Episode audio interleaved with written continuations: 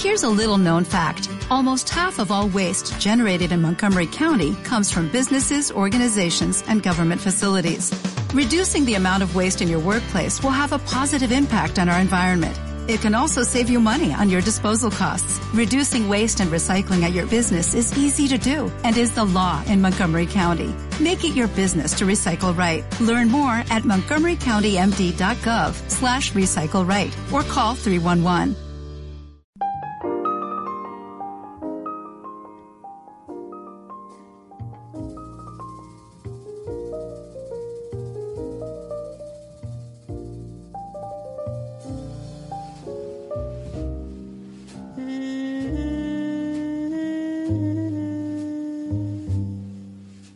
Bueno, ya estamos aquí, hacía tiempo ya, me alegro de, de poder hacer este programa porque vamos a tratar un tema muy interesante y de mucha actualidad. Vamos a centrarnos en el cine español. ¿Cómo está el cine español a día de hoy? ¿Qué ocurre con la pandemia? ¿Cómo afecta esto a las salas? Y a la ficción, y a las historias, y a los directores. Y para ello contamos hoy con nuestro amigo Ignacio Navarro y como invitado especial Adrián López, un magnífico actor y académico. Así que para ir calentando motores, a ver, ¿cómo veis la, la actual situación sanitaria? No solo a nivel mundial, sino también en concreto en España y al sector del que estamos hablando, que es al séptimo arte. Y todo ello reflejado con el éxito de Padre no hay más que uno o dos. La película de Santiago Segura de tener un rendimiento muy bueno en taquilla. Es verdad que ha estado muy, muy, muy pensado su estreno en salas porque mientras que los blockbusters han atrasado su estreno al año siguiente, pues Santiago ha aprovechado la coyuntura para estrenar antes su largometraje. Y esto ha ayudado a que no tuviera una competencia relevante en taquilla. De primeras, yo creo que es más fácil, sobre todo en las condiciones actuales, estrenar películas domésticas, o sea, por así decir, en este caso películas españolas producidas aquí. Lo que dificulta el virus, además de la presencia en las salas y las medidas de seguridad y demás, también es la, por así decir, la distribución, el viaje que emprenden las películas, el recorrido que tienen. Entonces, para las películas que llegan de fuera, incluso yo creo que puede ser más complicado o que las distribuidoras se atreven menos. Para empezar, por ejemplo, porque no pueden hacer promoción de las películas con presencia del equipo por la, las restricciones de viajes. O también, por ejemplo, porque eh, coordinar fechas de estreno entre varios países, los estrenos internacionales, es más complicado cuando cada país tiene medidas distintas ahora mismo de restricción y de acceso a las salas. O sea que yo creo que eso facilita bastante la, el, cine, el cine español. Y por lo demás, dicho esto, y al margen de la película de Santiago Segura, sobre la que no puedo comentar, pero bueno, ya os dejo a vosotros después dar vuestra opinión, eh, sí que pienso que, que, bueno, a ver, evidentemente el hecho de que, por ejemplo, en general el aforo de las salas se haya reducido un 50%, el hecho de que la mascarilla sea obligatoria, solo pueda sentarse la gente en butacas alternas, pues hombre, es verdad que son obstáculos todos esos a, para la asistencia a las salas y entonces que una película aún así consiga ser un éxito de taquilla.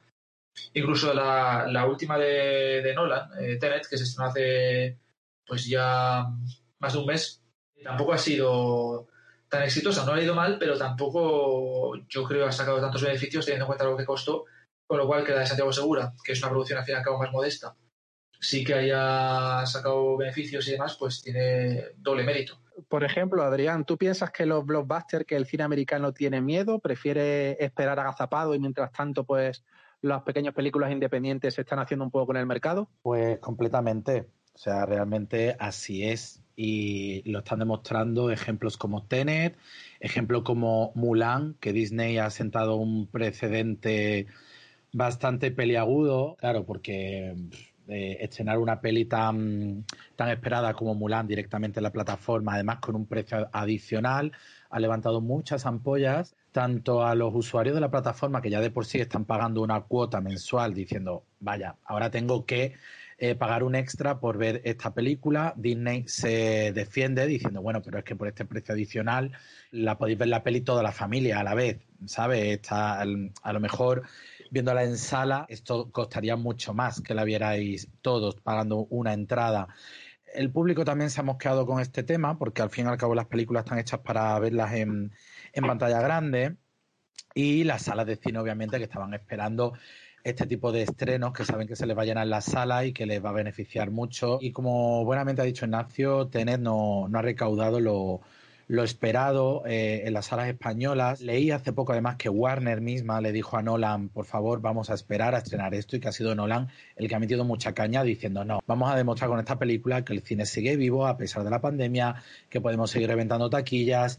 Y ha sido él un poco el que ha puesto entre las cuerdas a Warner de, de verdad que sí, confiad en mí, que, esto va a funcionar y realmente no ha sido así. Y bueno, independientemente de todo esto que comento de, a nivel del cine internacional y sobre todo el americano, Santiago Segura realmente es cierto que ha tomado una decisión muy valiente, pero más que valiente, muy inteligente. De hecho, todos sabemos que Santiago es un tío muy inteligente y, sabe que, que, ahora que abrían los cines y que como está la situación social como está, la gente necesita una comedia. Más que un blockbuster, más que un Vengadores, más que un... La gente necesita una comedia y sabe perfectamente que no van a venir la gente extranjera a promocionar sus películas por el tema de viajes y por cómo está toda la situación. Entonces, ha sabido mucho barrer a su favor y, sabía que esta película podía, podía funcionar y de hecho ha sido así. Simplemente por, por añadir un poco sobre lo que ha dicho Adrián de pues, lo de Tenet y demás, efectivamente Nolan fue el que insistió en que se estrenara y bueno, a ver, tampoco es que se haya estrellado, pero no le ha ido como se esperaba. Sin embargo, ha habido casos opuestos de productoras o distribuidoras que querían estrenar pronto y han sido los mm, las mentes creadoras, por así decir, ya sea el director o ya sea el productor más cercano al proyecto. En este caso estoy hablando de, de Jordan Peele, que está detrás de Candyman, si no me equivoco, una nueva película de Candyman, que querían estrenarla pronto, pero dijo, no, no, no, precisamente por la seguridad de los espectadores, para que todo el mundo pueda ir tranquilo al cine y tal, vamos a esperar a 2021, cuando esté más tranquilo el panorama. Y bueno, después de Tenet, eh, Warner Bros. también ha retrasado ya definitivamente Wonder Woman, también se ha retrasado la de James Bond, además del caso de Mulan, que ya comentaba Adrián, o sea que todos los grandes estrenos básicamente se han postergado, lo cual no quita que esto, estas semanas después de un septiembre bastante huérfano, yo creo, de grandes estrenos, ahora en octubre sí que llegan bastantes películas interesantes, sobre todo las que nos vienen ya del Festival de San Sebastián, eh, que sobre el que hablaremos también ahora.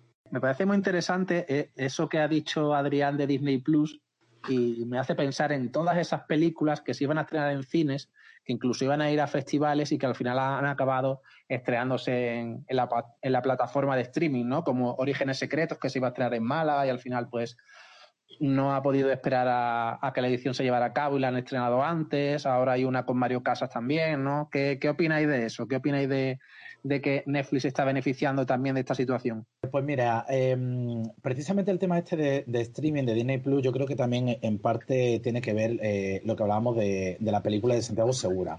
Es decir, él está en un momento que ya nos llenó las arcas de la box office con, con la saga Torrente y de pronto, bueno, que cada creador tiene como su momento, ¿no? De, mostrarnos sus, sus, nuevos productos. Y Padre no hay más que uno, pues aparentemente, pues eso, una peli pequeñita, poco presupuesto, familiar, cómica, y de pronto dices, ostras, es que aquí tengo yo el mercado ahora. Porque eso, es una peli familiar, la pueden ver los niños, al fin y al cabo los niños tienen que ir acompañados de sus padres para comprar esas entradas. Y, es una peli que, tampoco teniendo mucho presupuesto, al final dice, bueno, pues mira, vamos a lanzarla. Bueno, lleva a Santiago Segura, a Tonia Costa por bandera y tal. Y, la gente ya como que simpatiza con eso, porque ve que, bueno, son actores que ya les conocen, gente televisiva. Venga, vamos a ver una comedia, vamos con los niños. Y bueno, es poco de, de bajo presupuesto, se funciona en taquilla bien, pero luego también tenemos siempre la opción de rentabilizarla en las plataformas, que es donde quiero llegar. Es decir, yo, Padrino más que uno, no la vi en cine y la descubrí a través de Movistar Plus. Y ahí ha sido, bueno, como tantas películas que está sucediendo esto. Eh, por eso digo que Santiago, él ya tiene una carrera muy grande y él es muy inteligente y sabe hacer lectura de cómo está el mercado. El Hoyo, cuando se estrenó en sala, una película tan buena como El Hoyo, eh, no sé cuánto duró en sala, creo que fueron un par de semanas. Y yo le hablaba a todo el mundo del Hoyo y nadie sabía de qué carajo le estaba hablando. Y de pronto el hoyo llega a Netflix y lo revienta. Y todo el mundo dice qué guay está el hoyo, qué peliculón. Tú dices, ya, pero es que tú la podrías haber descubierto en cine y la has descubierto en Netflix. Entonces, Santiago es muy inteligente. Yo creo que, ha vuelto a, usar esa fórmula de decir, mira, la primera funcionó muy bien, ahora mismo estamos en un punto de que la gente necesita comedia, vamos a, lanzar, vamos a lanzarnos al cine, porque él sabe esto que estamos hablando de, del tema de, las pelis internacionales que no se están atreviendo a arriesgar. Y me parece que es una muy buena oportunidad para nuestro cine español. Entonces yo creo que el resto del cine español debería fijarse en el ejemplo de Santiago. Santiago ha dicho, mira, voy a arriesgar, pero yo sé que, esta peli ya de por sí es una segunda parte porque funcionó la primera, la gente va a querer ver la segunda y que luego hay una plataforma detrás que me la va a comprar y también lo va, se puede seguir rentabilizando por ahí. Y ahora que no tenemos al mercado americano comiendo tanto taquilla, yo creo que el resto del cine español debería apostar por esta decisión que ha tomado Santiago, que es eh, apostar, venga, vamos a estrenar el cine español, porque ahora es cuando la gente mm, va a querer más consumirlo. Mm, y, bueno, entonces tú decías eso, ¿no? De Netflix, las plataformas, si se están aprovechando de todo esto, pues claro que se aprovechan. Claro que se aprovechan. Si es que aquí todo al final es un negocio. Entonces tú tienes que ver dónde está la oportunidad para tu negocio. Si para Netflix la oportunidad de su negocio va a ser coger todas esas pelis extranjeras que no tienen opción o que prefieren, eh, como ha hecho Disney Plus, ¿no? No la vamos a, a estrenar en sala, pues venga directamente a la plataforma y vamos a ver cómo vamos a rentabilizarlo por ahí. Pues yo creo que el cine español ahora debería jugar un poco a la inversa. El cine americano siempre está comiendo taquilla, vamos a la taquilla. ahora es el momento del cine español de ir a la taquilla, en mi opinión. Sí, también es verdad que, bueno, el tema de, pues eso, de cine español, Netflix y demás, el caso del hoyo, es verdad que no tuve la oportunidad de verla en el cine, aunque me interesaba, y luego sí que la vi en Netflix y me gustó. Por ejemplo, el caso de Black Beach, también que se acaba de estrenar, está Netflix detrás, con lo cual imagino que en unas semanas la tendremos en, en Netflix, pues no ha tenido muy buen rendimiento. Una media de 320 euros por cine, que es muy bajo, es verdad que ahora con el aforo del 50% y las medidas de, de distanciamiento y demás, pues no está mal del todo, pero sí que es bastante discreto. Veremos cómo sigue estas semanas, pero esa película que va a estar en Netflix seguramente, porque está, como he dicho antes, Netflix también ahí implicado, pues seguro que Netflix la ve más gente que la que vaya a ver al cine. Entonces, bueno. ¿Pensáis que la gente todavía es recelosa de ir al cine y tiene otras prioridades como ir a trabajar, recoger a los niños o tomarse una caña? A ver, el, el cine siempre es algo que generalmente gusta. Y es cierto que los precios, ya sabéis que el tema del IVA, toda esta pesca, son ciertamente elevados para algunas familias, por ejemplo, que si quieren ir a ver la de Santiago Segura y son cuatro de familia, quieren ir el padre y la madre con dos nenes, pues ahí se están dejando un dinero realmente. A lo mejor quieren aprovechar el miércoles, que es el día del espectador en tres semanas, es más complicado que la gente vaya, solo ir el fin de semana. Entonces hay ciertas familias que realmente se lo tienen que pensar eh, para ir un fin de semana al cine. Esto de los aforos, pues obviamente son normativas que tenemos que seguir debido a la situación que estamos viviendo. Yo acudo bastante a la Academia de Cine y os puedo asegurar que es una maravilla el... O sea, me parece que es uno de los lugares más seguros que hay ahora mismo en Madrid. O sea, unos protocolos de distancia de seguridad en la cola, desinfección en la entrada, toma de temperatura, sentados con dos butacas de diferencia.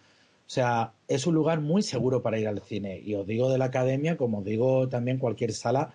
De hecho, fui a ver Tenet a, los cines Princesa y, cuando fui a comprar la entrada online, pues se veía cómo podías pinchar, qué entradas sí, qué entradas no, que realmente están muy, están muy separados de la gente, por lo cual son lugares seguros. Yo creo que la gente debe tomar esa conciencia de que sí que son lugares seguros los cines y los teatros, porque realmente lo son, lo he vivido y a nivel práctico lo son.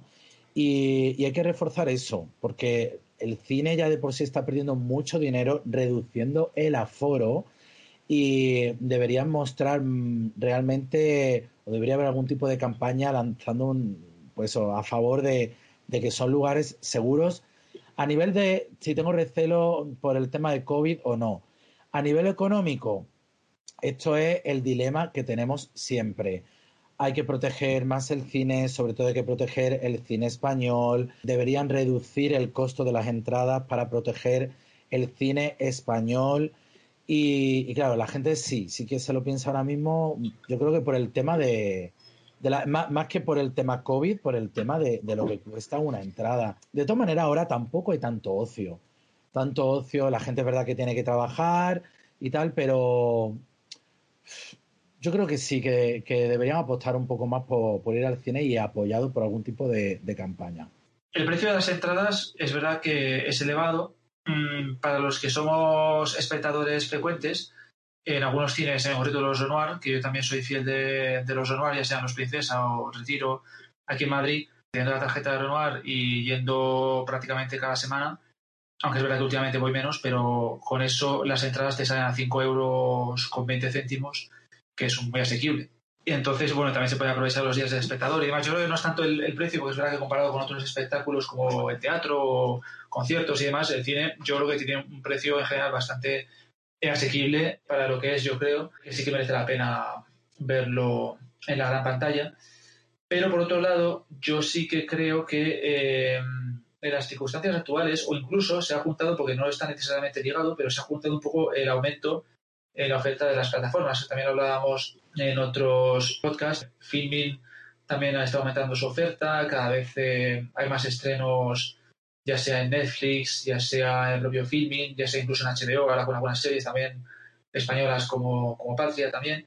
Entonces, cada vez hay más oferta, cada vez es más fácil acceder a estos contenidos y yo creo que eso también produce que ahora más todavía la gente mm, se, se, conforme con, con el visionado en casa que no reproduce la experiencia del cine, pero bueno, también es verdad lo que decíamos, lo que decía antes Adrián también de que es un medio seguro y que es verdad que es fácil conseguir las entradas y es bastante cómodo en realidad, porque es verdad que a la más distancia entre los espectadores, pues al final no estás pegado a un extraño que si vas en grupo, pues no necesariamente, pero si vas con otra persona y te toca a un lado y a, otro lado te toca un extraño o lo que sea, pues eh, también puede ser más, puede más pereza.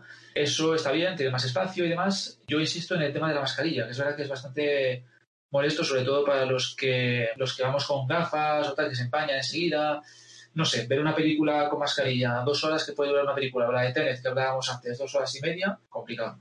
Adrián, tú que eres académico, ¿qué piensas de, esta nueva temporada de Goya y que se celebre pues de esa manera tan peculiar que quieren hacer medio Málaga, medio como telemáticamente y qué películas así pueden optar debido a que se han estrenado pocas de momento? ¿Qué, opinas tú de, esta, este nuevo, esta nueva temporada cinematográfica? Pues mira, va a ser pues en general como lo está haciendo todo, ¿no? Un ambiente enrarecido, por así decirlo. El Festival de Málaga fue muy, muy valiente y digamos que ha sido la experiencia piloto en la que se tenían que reflejar el resto de festivales como San Sebastián o el que cuando venga el de Valladolid o los siguientes y tal, porque dijeron, a ver, primer festival importante de cine español, bueno, español e iberoamericano, em, que se va a celebrar post-COVID, bueno, post-COVID, post-confinamiento, por así decirlo.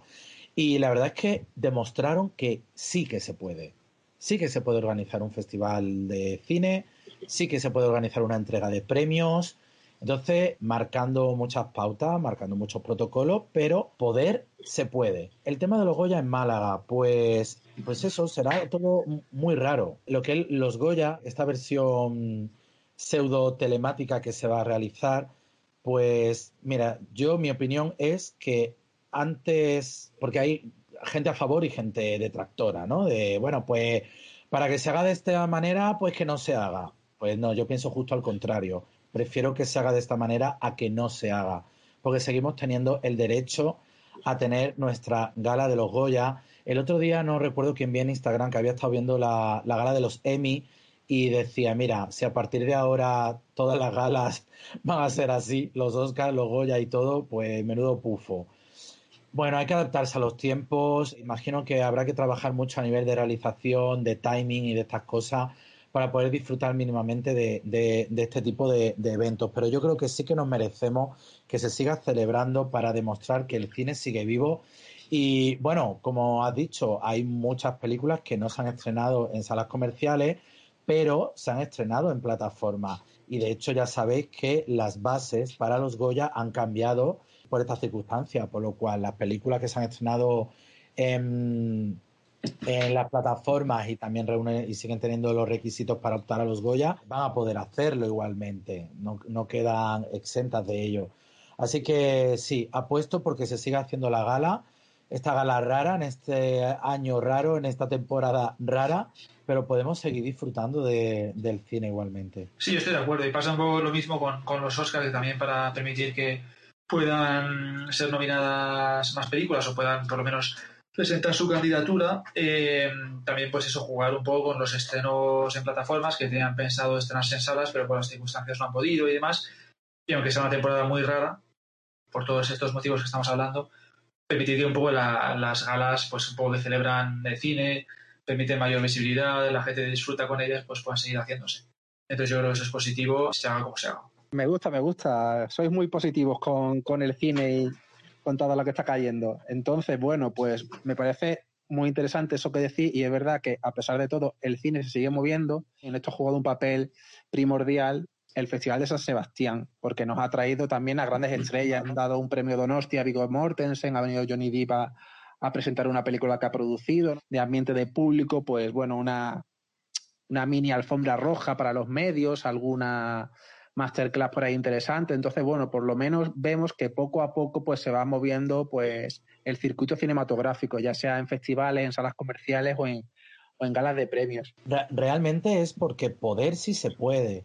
Es decir, yo creo que es muy importante que se sigan realizando y se sigan movilizando. Y no es porque tenga una visión positiva hacia esto, simplemente porque en un futuro, cuando se eche la vista atrás y se recuerde el 2020, la época de la pandemia, tal y cual, que, esto tenga un valor histórico. O sea, es que tampoco estamos hablando que, estemos en una tercera guerra mundial y que ni siquiera se pueda grabar y que estén los cines derruidos.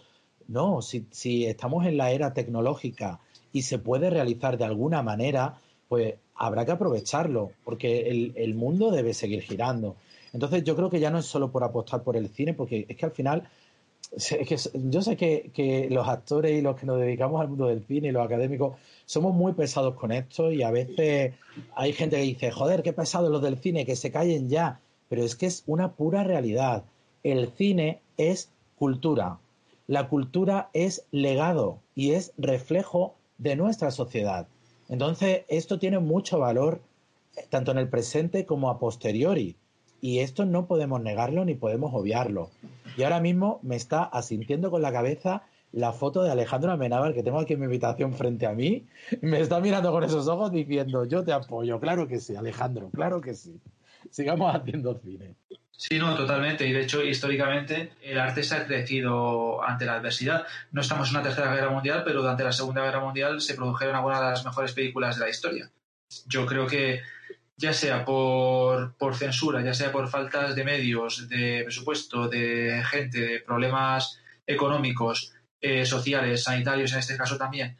Ante eso, eh, impone una serie de restricciones, eh, limita mucho el proceso de creación, de producción de una película, pero siempre se puede sacar algo adelante y más, como decía Adrián, ahora con los medios tecnológicos que tenemos a nuestra disposición, que esos van a seguir ahí siempre, básicamente porque vivimos en una sociedad de la tecnología que no, que no nos va a abandonar ya. Nunca, salvo que hay un cataclisma y vamos a la prehistoria o yo qué sé pero si no, efectivamente se puede aprovechar estos medios, es que cualquiera puede rodar. De hecho, me estoy acordando ahora, hablando antes también un poco de la cine español, plataformas y demás, una serie que pasó un poco desapercibida, yo creo que se estrenó en HBO hace, una, hace ya unos meses, me parece, de varios capítulos rodados por, por cineastas. Yo solo vi el primero, rodado por, por Sorogoyen, protagonizado por él y por Marta Nieto. Y bastante interesante, la verdad. Ahí demuestra un poco, pues eso, la capacidad que tienen los creadores para incluso en las condiciones más limitadas puede sacar adelante sus historias. Sí, esa serie que hablas, no sé si es hecho en casa o hecho en casa. Eso, es algo de casa, sí, eso, eso. Cada plataforma ha sacado la suya. Aquí tenemos pues a Leticia Dolera, Sorogoyen y no me acuerdo de quién más. A Paula Ortiz. Paula Ortiz. Exacto. Y son pues una serie de cortos, aunque el de Sorogoyen creo que dura 30 minutos o así, donde te cuentan historias en el confinamiento. Y es verdad que es muy interesante y es donde realmente ves cómo realizadores tienen un talento más allá de presupuestos, actores, etcétera, ¿no? Simplemente con los elementos que tienen en casa, pues se monta una película, nunca mejor dicho. Sí, a ver, durante el encierro yo mismamente he estado en casa participando en un par de proyectos y de webseries y tal. Y mira que yo como actor técnicamente tampoco es que tenga grandes nociones de iluminación, de plano, de trípode pero he estado aquí guisando mis cosas, ¿sabes? Y que al final, ¿qué es lo peor que puede salir de todo esto? Una especie de documental, eh, cine experimental, pero el caso es ser creadores y que hoy en día se puede enviar material por Amazon o envíos, tal. que, se pueden hacer cosas desde casa. Siempre hemos sido un gremio que se ha adaptado con los tiempos y nunca va a ser, y ahora no va a ser menos, porque no estamos en un apocalipsis mundial, es simplemente que tenemos ciertas restricciones y nos vamos adaptando. Tengo amigos que están trabajando en series y ya me han comentado cómo están haciendo todo el tema de, de besos. Pues nada, pues tiros de plano diferentes, o cosas que se sobreentienden por el lenguaje audiovisual, o se hace un paneo antes que los actores se acerquen, este tipo de cosas. Y el otro día me, hizo mucha gracia porque yo en YouTube me gusta mucho ver vídeos de making of, de, de cine y de series, porque siempre se aprende un montón. Entonces me salió un vídeo relacionado y era de sobre una serie americana, Riverdale, una serie de, parece ser de esto de adolescentes, en la que todos se besan con todos, ¿no? Será un poco como la al salir de clase americana. Y, era muy gracioso porque me salió un vídeo making of que se llamaba algo así como, miren cómo, cómo ahora se besan en este tipo de series adolescentes. Y era muy curioso ver cómo los actores, cuando les tocaba besarse, cortaban el plano les pasaban un enjuague bucal, un chupito, se tenían que enjuagar durante 15 segundos, los actores se miraban como diciendo, oye, esto pica la boca, y, había una persona del equipo ahí cronometrando esos 15 segundos y les decía, mira, ya, ya han pasado los 15 segundos. Y acto seguido tenían a otra persona del equipo con unas bolsitas de plástico para que escupieran eso, lo escupían y ahora decían, venga, ahora ya os podéis besar, vamos a retomar el rodaje, acción. Y entonces, claro, tú dices, hay que ver cómo, cómo realmente al final lo tienes que adaptar todo. Pero bueno, digo como el tema cine, eh, eh, besos y escenas de cama, como cualquier otro tipo de, escenas que ahora con las restricciones, pues hay que, que solventarlas de alguna manera. Pero bueno, yo ya he participado eh, en un rodaje este verano, estuve en la Casa del Caracol y ya estuve viendo que realmente sí se puede grabar con medidas, pero sí que se puede. Nos adaptamos y se puede. Sí, es verdad, yo no estaba tan al tanto de. Yo no había visto ese making of ni ninguno similar de ese tipo de medidas para poder rodar, pues eso, escenas más íntimas, más cercanas y tal. Y me parece que, sí, que tiene sentido y si al final siempre se pueden encontrar soluciones. Tienes razón, sí, y esto lo demuestra. Es verdad esto que decís de que la hacer, pues eso, de, de las necesidades virtud que se que, son capaces de, llevar adelante y de levantar su primer proyecto, ¿no? Y, una de las películas clave de, de, esta edición del Festival de Málaga es la película de las niñas, ¿no? La ópera prima de, de Pilar Palomero, ¿no? Que es una mujer que empezó en el mundo del cortometraje, ¿no? Y poco a poco pues se ha ido fogueando hasta llegar a, este estreno, ¿no? A, esta película que ha conseguido el Festival de Málaga y está teniendo bastante repercusión, ¿no? Donde un elenco casi desconocido, ¿no? De, de niñas, pues interpretan a una escuela, ¿no? Donde tiene lugar pues una serie de relaciones entre ellas y todo ello capitaneado por Natalia de los Molinas, ¿no? Entonces, como tú has trabajado con ella, Adrián, ¿qué te parece pues que, que esta mujer, que Natalia de Molina, parece que siempre está en el proyecto adecuado, ¿no? Siempre como que sus películas siempre tienen mucha impronta, que siempre tiene como papeles diferentes en películas muy interesantes, ya sea de Carlos Bermúdez, etcétera, etcétera. ¿Qué, te parece su recorrido? Con respecto a Natalia como actriz, te contaré que, bueno, nos conocemos de hace bastantes años porque coincidimos en la misma escuela de arte dramático y además hemos coincidido en un par de proyectos teatrales. Creo recordar que la obra esta que te digo que hicimos, creo que fue incluso poco antes de eh, Vivir es fácil con el ojo cerrado, que fue la que le abrió la puerta a todo. Y luego ya hice una segunda obra de teatro con ella más adelante y esta fue poco antes del Goya por Techo y Comida. O sea que parece ser que antes de que Natalia le dé un Goya suelo hacer una obra de teatro con ella, no lo sé. Pero en esto que dices que parece que tiene una impronta, que suele estar en el proyecto adecuado y tal, yo creo que también ahora está en un punto de su carrera que obviamente se puede permitir el elegir qué proyectos quiere hacer como actriz y yo creo que, eso es algo muy bonito y algo muy deseado por nosotros como actores que mm, ya nos vamos conociendo, qué proyectos implican un reto más para nosotros y eh, fíjate que la película de Carlos Bermúdez realmente no tiene, no tiene mucha trama, es un personaje de, de, reparto básicamente y sin embargo elige hacerlo. ¿Por qué elige hacer esto que es un reparto? Y pues elige porque algo vería en él en este personaje de, pues mira, no es algo que no he hecho antes y es algo que me parece interesante y lo quiero hacer. Entonces, si está en un punto en el que puede elegir guiones y puede decir, Buah, es que puedo trabajar con este director que es tan reconocido, que siempre he querido trabajar con él, o quiero hacer esta película que es una ópera prima, bueno, Techo y Comida. Techo y Comida era una, es una peli pequeñita y elige hacerla. ¿Por qué? Pues mira, porque quiero contar la historia de lo que le sucede a esta mujer, tiene un mensaje social, ¿sabe? Entonces está bien saber elegir los proyectos que quieres, ya no solo por el nombre que tenga o no el director, sino por el tipo de historia que cuenta. Eso, no vas mirando ya tampoco el presupuesto, ni vas mirando eh, voy a tener más cuota de pantalla o no, voy a ser más protagonista o menos. Vas, viendo, esto me interesa por lo que cuenta y por el personaje.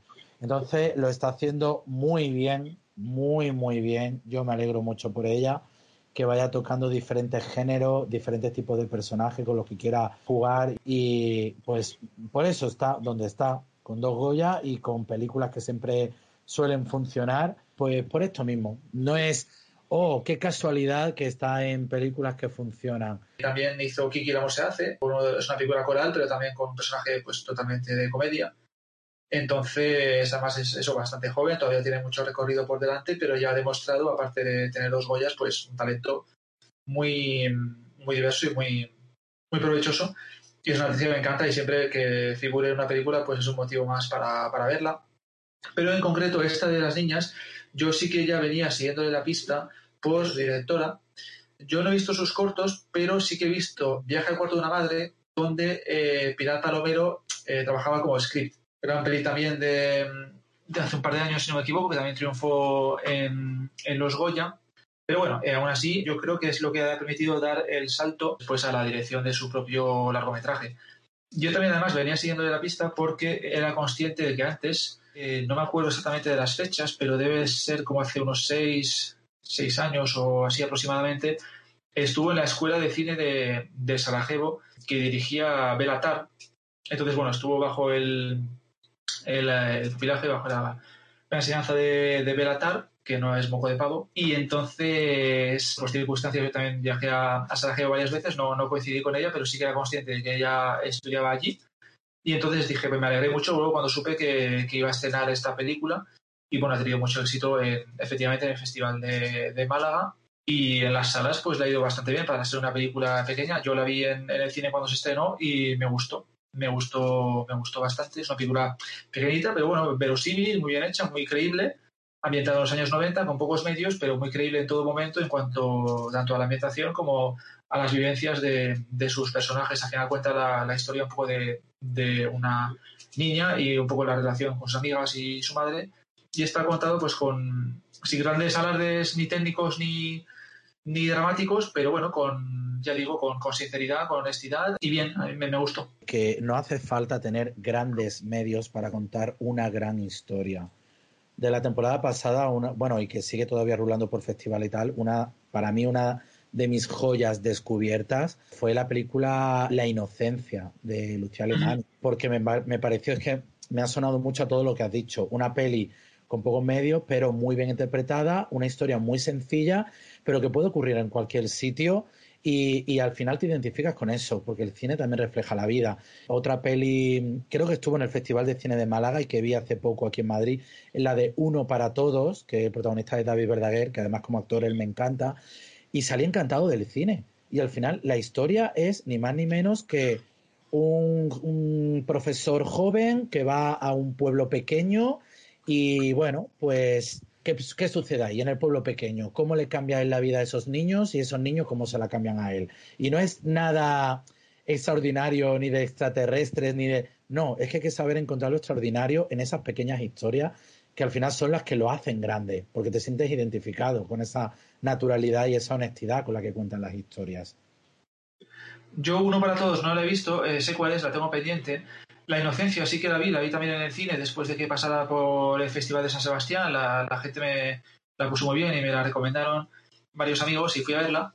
Me gustó un poco más que esta de las niñas precisamente por una diferencia, aunque es verdad que comparten algunas cosas. En la Inocencia ah, me parecía que había como más intensidad y energía, me enganchaba más el desarrollo de la historia que las niñas, que es que es muy, muy sobria, por así decirlo. O sea, le falta quizá un poco más de, esa, de ese dinamismo, esa energía, pero también es verdad que en ese tipo de película que cuenta de una sociedad muy oprimida. También es verdad que por la historia que cuenta de una sociedad más oprimida, unas niñas que van a un colegio de monjas y demás, una niña que está muy, pues, eh, que no sabe muy bien cómo afrontar su vida, pues no tenía mucho sentido exigirle más intensidad. Sin embargo, la inocencia, que es una chica, la protagonista, más rebelde, más tal, pues sí. Entonces, bueno, también es verdad que es, es difícil comparar, pero sí me gustó, aunque ya te digo, con los, con los matices anteriores, me gustó más la inocencia por eso, porque me pareció más dinámica, más, más enérgica y las niñas eh, a veces un poco, un poco pesadita, sin perjuicio de que también tiene mucho mérito. Otra película que también se puede considerar un camino hacia su madurez, pero con personajes de, otra edad,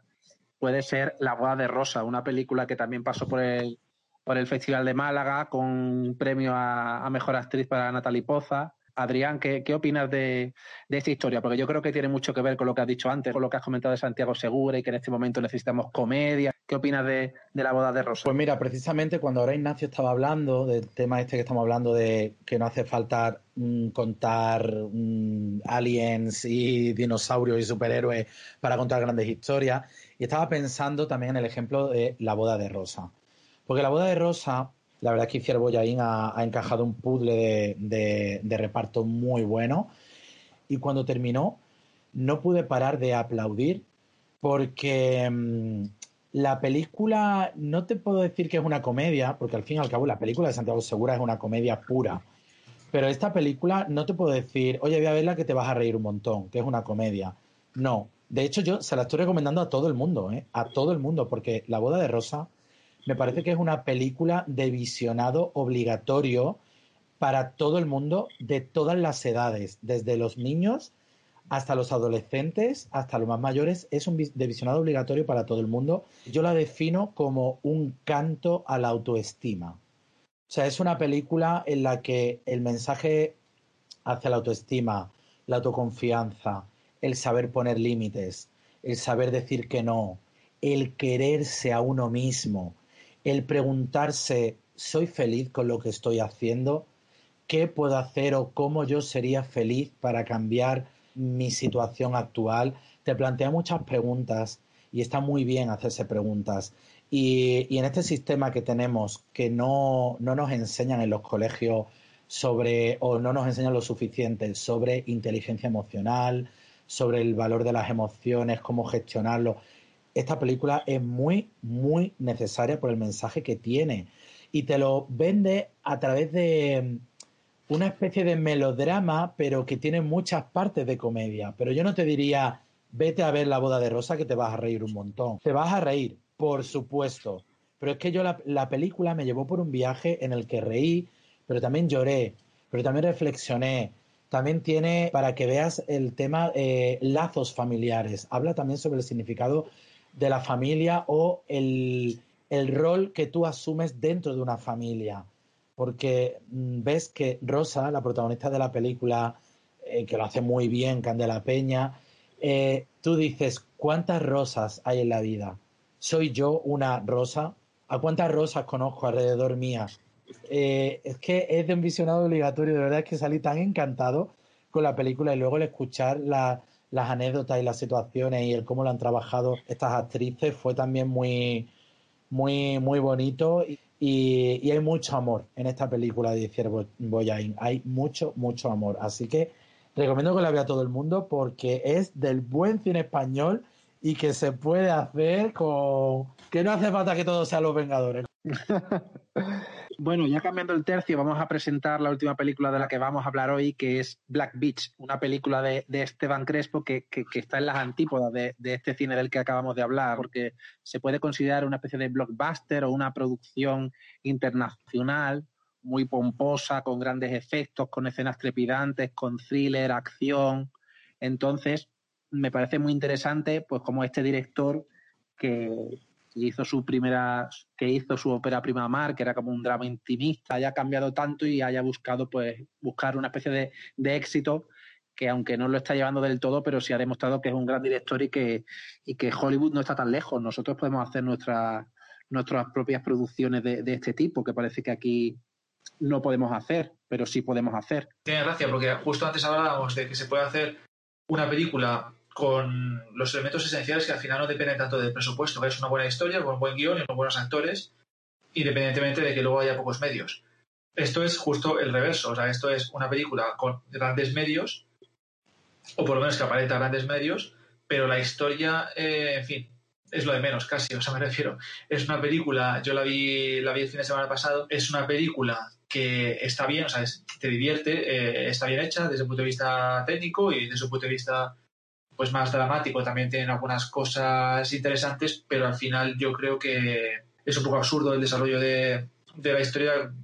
Te, vas perdiendo un poco el interés, te vas centrando un poco en la adrenalina y el suspense que tienen las propias secuencias de acción más que en la resolución del conflicto más general del, drama. Yo creo que eso es un error. Pero, pero bueno, sí es verdad que tiene algunas cosas espectaculares y sobre todo sorprende el hecho de que gran parte de la historia transcurre en algún sitio que no nombran de África, puede ser Guinea, porque todos hablan español ahí, pero bueno, en fin, un país imaginario africano donde la población, ya digo, habla, hablan todos castellano. Me fijé luego al acabar la película en los títulos de crédito, tenía que investigarlo porque ponía que se había rodado, eh, además de Bruselas y Amberes, donde está ambientada parte de, la historia al principio y al final, y una pequeña escena en, Nueva York incluso, pero sobre todo se había rodado en Madrid, Toledo y Canarias. Entonces me surge la duda de cómo ha reproducido, que la verdad es que tiene mucho mérito, todo ese panorama desértico en parte, por otro lado las casas cochambrosas, las favelas, las urbanizaciones muy de, bueno, en fin, de, materiales muy precarios y eh, hogares muy unos encima de otros y demás acumulados de una ciudad africana y luego también parte de jungla, que bueno, si en Canarias tiene más sentido, pero lo otro me, gustaría saber si alguien puede informar. Y más allá de algunos planos más generales que sí que está, estarán hechos por, por, ordenador, pero otros, sorprende para bien la película eh, cómo maneja las localizaciones. Eso sí que está bien y sobre todo una secuencia que tiene hacia la más o menos el ecuador de la, del metraje de una persecución muy, muy larga primero a pie, luego en coche y demás, que está bien rodada, con buen suspense y demás. Recorre un poco esta localización con mucho mérito. Eso la película acierta. Luego ya en la parte de la historia, como decíamos, pues es donde falla y para mí es, en fin, yo creo que tiene más mérito hacer una película con pocos medios y una gran historia que hacer una película con muchos medios y una historia que al final es lo de menos casi. Yo creo que aborda grandes temas, tiene mucha crítica social, la película te atrapa, pero es verdad que no termina de ser del todo redonda. Adrián, ¿tú qué opinas de, pero le falta un desarrollo coherente para mí. A ver, no digo que el drama esté totalmente ausente, o sea, sí que es verdad que la interpretación y el personaje de Raúl Arevalo eh, ayudan, porque es verdad que es un actor muy solvente y tiene un personaje interesante. A mí yo he hecho en falta un desarrollo un poco más, un poco más pensado.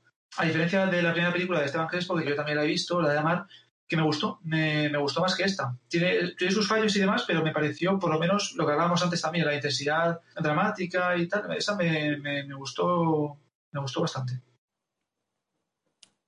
Así, para darle un poco de empaque y terminar el programa, es verdad que estas tres películas que hemos elegido para hablar hoy son muy significativas porque nos dan un prisma muy amplio de, de cómo se ve el cine español a día de hoy.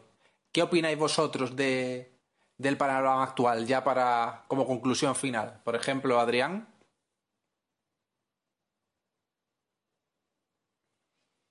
Y con esto hemos terminado por hoy. Muchas gracias, Adrián. Cada vez estamos más habituados al tema de las restricciones, de los aforos, de los protocolos. No estamos encerrados en casa en un confinamiento total como antes. Y la gente, aunque sigue siendo prudente, pero en la calle no se siente el mismo miedo que hubo en primavera la gente, yo quiero confiar en que es prudente y que cada vez hay que aprender a convivir con la situación que tenemos. Entonces, ya, ya demasiado paralizado ha estado el mundo como para que siga parado. No, el, el mundo ahora mismo está como ralentizado, pero no está parado. Entonces, progresivamente, la gente y la sociedad en general ya está aprendiendo a, a convivir con esto, con las restricciones y con los protocolos a seguir. Entonces, el cine eh, sí se va a ir recuperando y, sí, mm, lo que necesitamos es, que el otro día cuando fui a ver Tenet había cinco pases en, dos salas diferentes, otra y tal. No, chicos, recorta un poquito y pon más cine español, ¿sabes? es nuestra oportunidad, cine español, vamos. Bueno, y con esto damos por terminado el programa de hoy. Muchas gracias Adrián, Ignacio, nos vemos en la próxima El perro de Stalker.